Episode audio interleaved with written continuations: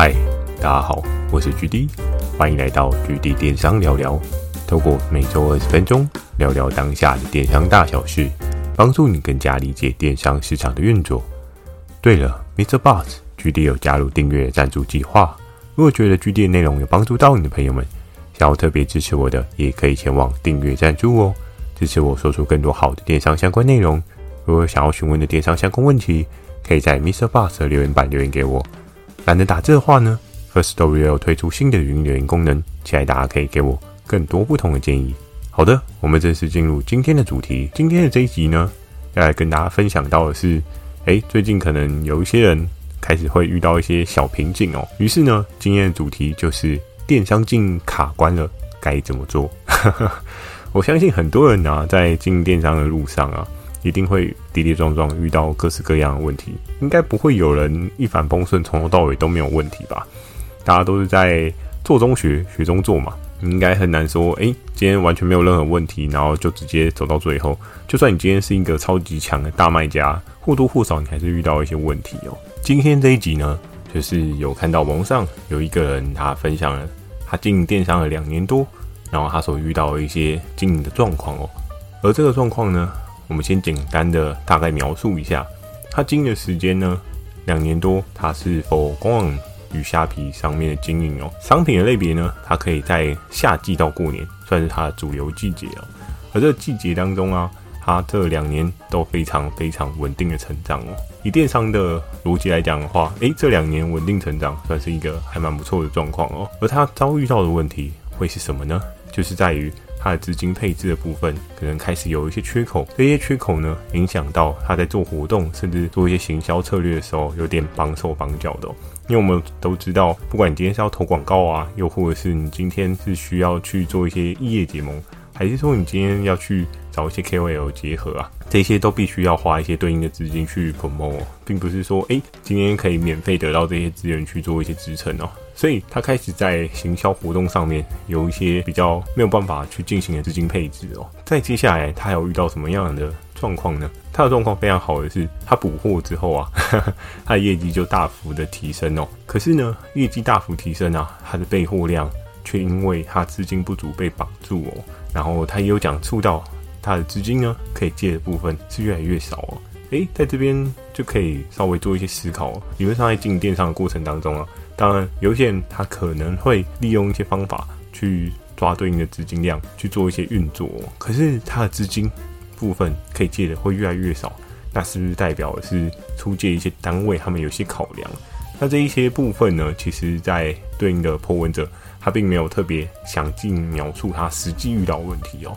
不过大概就可以猜想到他可能遇到一些问题哦。首先呢，我们可以看到的是，诶，那他的商品的销售啊。算是做的还蛮不错的，所以它营收应该是还不错漂亮哦。因为每次补货啊，业绩就会大幅提升，那代表它今天卖的商品应该对于这个市场来讲的话是有一定的需求量，而且呢，它对应的受众呢是有一定的喜好程度，甚至粘着度应该也不低哦。营收固然漂亮，可是它是不是遇到的就是所谓的商品的利润率不够支撑买货的费用哦？在之前的集数有跟大家聊到啊。有时候你今天卖一个商品，然后他说能够给你带来对应利润会是多少？那是不是可以支撑住你所谓的人事管销哦？因为我们都知道，虽然在做电商的过程啊，你可能不需要对应的人事成本，有一些比较微型的卖家，他 maybe 自己一个人做，呵呵，这也是略有耳闻的。又或者是你今天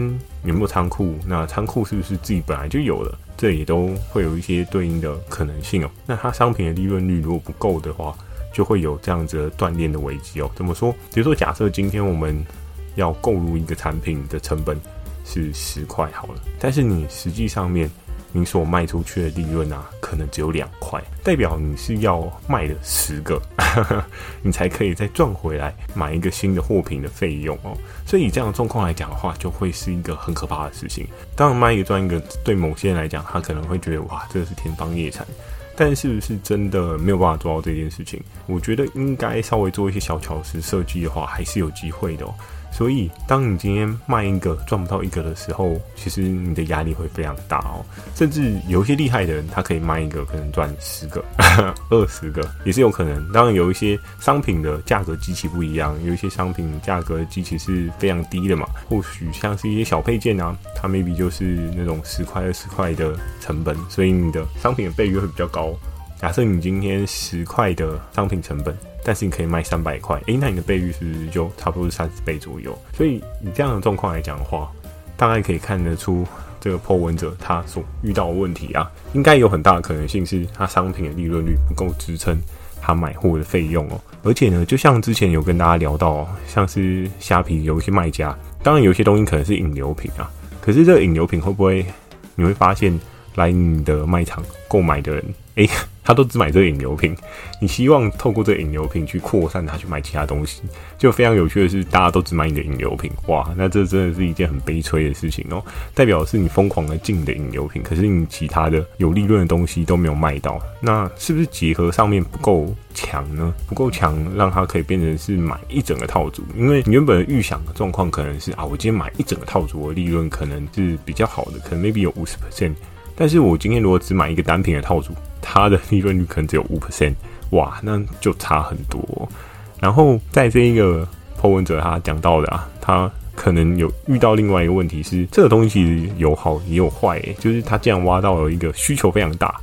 大到就是供给的资金没有办法跟上哦，代表他做的这个产业可能就是一个迎风坡的产业，又或是他在对应的商品的 branding 有一个很强的输出，很强的清晰程度。让很多人觉得买这个东西就应该要找他，所以代表他在这两年当中啊，在这个市场上面算是扎根的也还蛮深的，不然就不会有对应的支持的群众嘛。那这边就讲到是说他在资金上面遇到一个很大的问题，而我觉得资金的问题应该跟上点跟大家分析的有一些对应的相关性哦，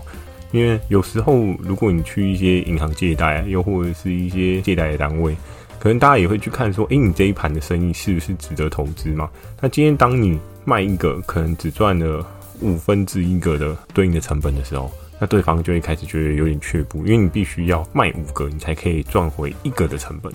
那以这样的状况来讲的话，其实风险性蛮大的哦，因为会不会你卡住了？会不会你的这个库存掉丢？在电商的经营过程当中，我也不时会听到一些合作伙伴跟我。Argue 说啊，GD 啊，怎么办？货卡住了，能不能帮我？就像之前有跟大家聊到的那个小李哦，就很 support 我的那个小李，诶、他货卡住了。有时候资金卡住了，这件事情就是一件很可怕、很难解的事情。那你可能也很难去判断说，你的对应的这一些商品，它有没有什么其他的退路？那当然，很糟糕、很糟糕的退路，maybe 它就是正品这一条路哦。又或者是之前也有听过有一些。合作伙伴的分享啊，他是分享到说，有些商品你真的你不想要卖它，甚至你想要把它丢掉啊，还没有那么好丢。你可能拿去给那种就是倒店货的商家去收购啊，诶，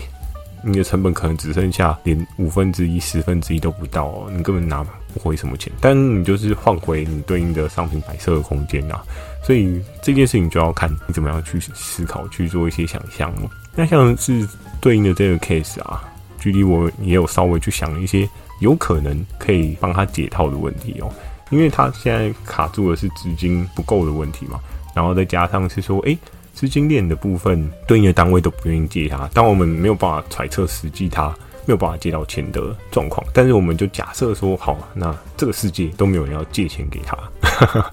这是一个蛮悲催的状况。可是假设大家都不愿意借钱给你的时候，应该还是有一些突破的方法，所以我有想了。有可能可以操作三点的解套的方法哦。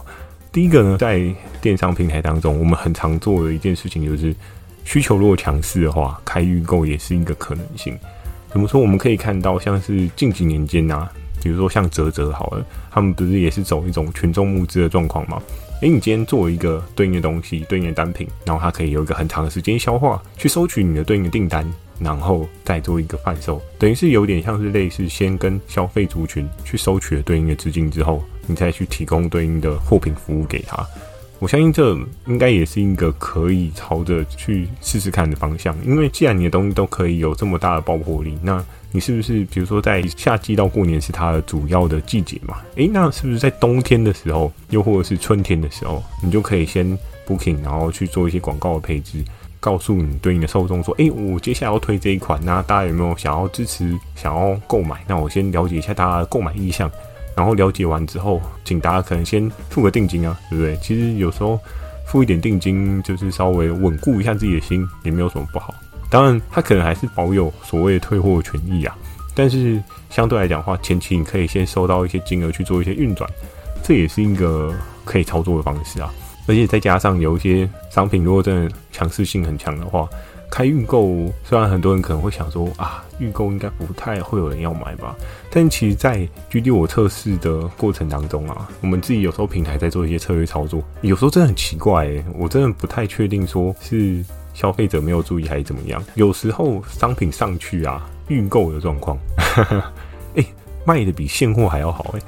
这逻辑到底是什么？我到现在也还没有办法搞清楚这个逻辑是什么。但是会不会预购让人家等的过程当中，也会有一些对应的期待感？他会觉得说，诶、那这个东西应该还不错，才会有预购的方式吗？也是有一种消费心理学的可能性哦。所以有时候在这个需求很强势的过程当中啊，开预购也是一个可以的状况。那至于这预购期要拉多长呢？就在于你的对应消费的受众，他可以接受多长？maybe 你可以开一个对应的表单，让有兴趣的受众去填，说他愿意等多久。如果他可以等你个两个月、三个月，好，那愿意等这么长的人，然后他也确定付定金给你的人，你是不是可以给他一些额外的 benefit？比如说，你今天假设是买一个鞋包配件的，好了，对，那你是不是可以送他一个小赠品，小小的零钱包，还是小小的什么各式各样，可能跟对应的产业类别有相关的东西去做一个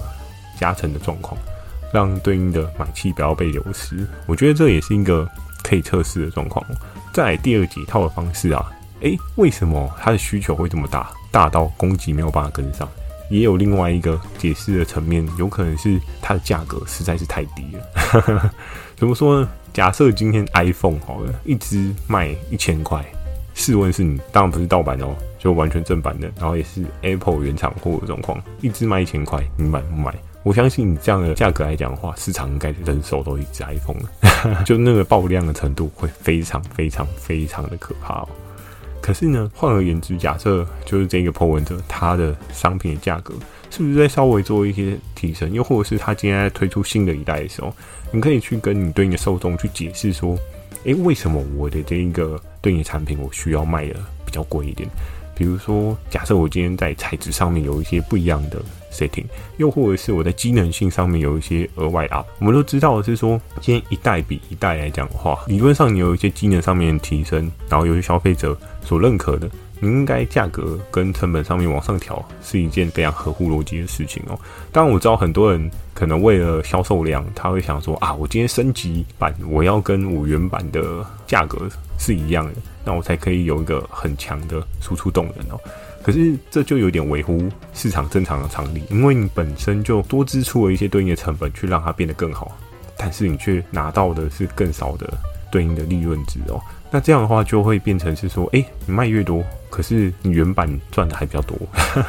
因为你原版可能利润值假设是两百块好了，诶，你推出了升级版，升级版正常来讲，你的利润值应该也要两百以上吧？但是你的升级版，你为求要喷量，你却做到利润值是只有一百五，因为你想要同价，但是你的那成本刚好提升就是差那五十分。就是差那五十块，那就会有这样的状况哦。所以我就在想啊，或许就是对应这一个破问者，他所遇到的问题也有，就是像我刚刚所讲那样的营销操作的策略，他就想说用这样的方式去做一些对应的 setting，可是有时候就会有很大的问题，就是哎，你的升级版却反而没有那么赚钱，那你开升级版的意义就不在了。所以有时候价格过低啊，造成爆量啊，你就可以开始做一些调整，你不用非常暴力式的大幅提升。比如说，假设今天的对应的版本，诶，升级版的版本跟一般原版的版本差个一百块，会不会很多？我觉得应该稍微还好。当然也要看你商品的价格区间啊。比如说，你今天卖的就是个一两百块的东西，那多了一百哦，那可能就真的很多。可是你今天多了五十呢，三十呢，是不是是可以测试一下？多的一些利润率，或许就可以支撑你有一个更好的财务营运的状况哦。因为财务营运的状况也会影响到对应的借贷的单位，他愿不愿意借钱给你。所以这些事情，我相信也是势必要去做一些调整哦。然后另外最后一个解套的方式啊，我想到虽然在现在的电商世界好像不太常有这样的事情发生，但是这一件事情也要看你的商品在你对应 TA 他心目中的价值是不是有这么强。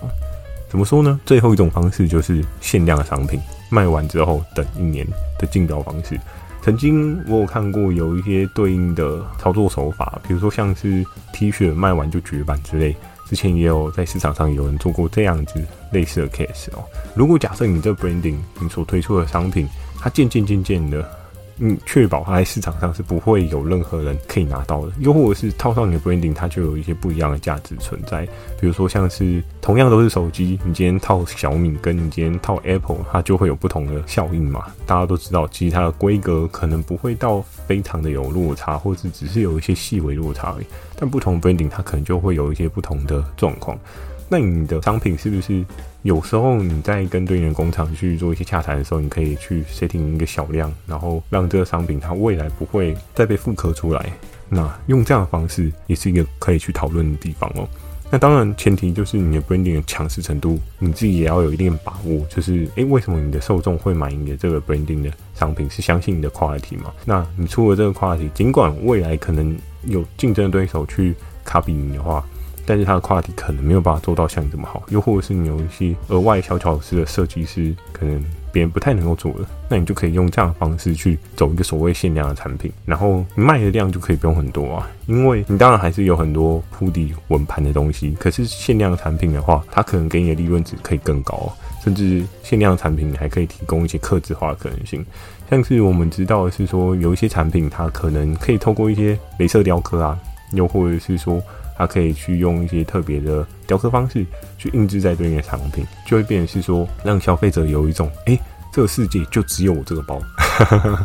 对不对？比如说假设包包的话，就是哎，独一无二的包包，因为上面刻了对应消费者他的人生哲言啊，又或者是他自己的名字，又或者是各式各样的可能性，哎、那它就成为一种限量商品的可能性。然后你就可以用这样的方式呢，去拉高对应的售价，克制化的售价嘛。当然还有另外一种可能性呢，是额外要补充的竞标的方式。诶，在现在的电商的市场当中，很少有竞标的模式哦。可是我记得在我大学甚至更早，我高中的时候，我非常有印象的是那时候的那个雅虎拍卖吧。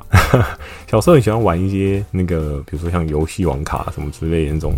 动漫相关的一些周边的配件，那时候就很流行的是，哎、我今天要竞标这一张很稀有的卡片，然后可能去投一块啊、两块啊、三块啊，对不对？哎、然后他可能倒数，比如说投完之后，他会倒半个小时嘛，一个小时，然后他会再有人来做一个投标的动作。我还记得那时候非常有趣的是，我大学也有那种竞标网，哎、就大家一起来竞标那个，比如说 Canon 的相机啊，又或者是 iPad 啊。哎、我还真的有竞标到一个 Apple 的 iPad，很很早期，很早期。但那时候我也是觉得很有趣啊，就是觉得很好玩。但是后来才知道，哎、背后它可能是有写一些对应的城市。你怎么标呢？理论上都是标不到你啊。这就是一个也蛮有趣的事情，一个小确幸吧。但是我真的实际拿到，我只有拿到 iPad，那我就很好奇，哎、欸，那个相机跟那个平板真的有人标到过吗？或许真的有人，但是我相信那个人也不会是我，因为如果是我的话，我应该就会很开心。所以有时候你的商品啊，会不会在对应的官网，你可以设定一个所谓的竞标的方式？如果你非常确定说对应的这个单品，它有一些对应的 setting，或者是它对应的机能性是市场上面少有甚至是稀有的状况的话，诶，那走竞标或许也是一条路，也是一种可能性，因为你就可以。透过比较少的专精的商品化，然后去获得比较大的利润值，这些东西呢，多半都可以去提升你的利润值哦，也可以帮你去争取更多的时间弹性哦。不过最后最后呢，就要来跟大家聊到的是，在电商的世界当中啊，很多人都会去追求所谓的营业额。当我知道营业额追求到一定的值之后，你可能比如说借贷啊，或者各式各样的信用方的状况都会比较好。可是呢，我觉得做生意最重要的事情还是在于你是不是真的有赚钱。你今天赚了一百万的营业额，当然你可以去从银行提一些钱出来做一些运用。可是你有没有办法赚到这一百万的营业额，是让自己有赚钱的状况之下，而不是说为了追这一百万的营业额，你是亏损的状况之下？那其实都会很不真实哦，因为很容易就会掉进这种漩涡里面，你必须要疯狂去追营业额，然后你追到营业额。你收到了对应的货款，然后去支付货款，但你却发现，哎、其实越来越转不起来。为什么会转不起来？那就代表你可能越来越没有赚钱，甚至你一直在亏损。只是你一直觉得自己卖得很开心，出得很开心，就到最后，嗯，只赚打扣。对，常跟大家讲，哇，喷单的好开心哦，就整个去算起来，哎、只赚一百块。刚好今天的便当钱，对不对？所以在做电商的过程啊，真的要稍微小心一下，会不会自己做到最后是赔本生意，甚至很不 OK 的状态，就哎越赚越亏啊，越做越亏。做生意本来就是要朝赚钱去迈进的，如果做到最后都是亏钱，我相信也很难长久啊。也与大家共勉之喽。那今天的这一集呢，就简单的跟大家分享到这边。如果有喜欢今天的内容，也请帮我点个五颗星。如果想要询问的电商相关问题呢，也欢迎大家到 Mr. Bus 留下你的反馈及问题，或者 Firstory 语音留言给我。如果觉得 GD 的内容帮助到你的朋友们，想要特别支持我的，也可以前往订阅赞助哦，支持我说出更多好的电商相关内容。我会在 Facebook 跟 IG 不定期的分享电商小知识给大家。记得锁定每周二跟每周四晚上十点的 GD 电商成长日记，还有每周日晚上十点的 GD 电商聊聊哦。那今天的问题呢，就是想要问大家。诶，你还有没有遇到其他你在经营电商所遇到的问题？各式各样、稀奇古怪，我相信应该大家都有遇到吧。也欢迎大家在下方留言处留下你的反馈及问题哦。祝大家有个美梦，大家晚安。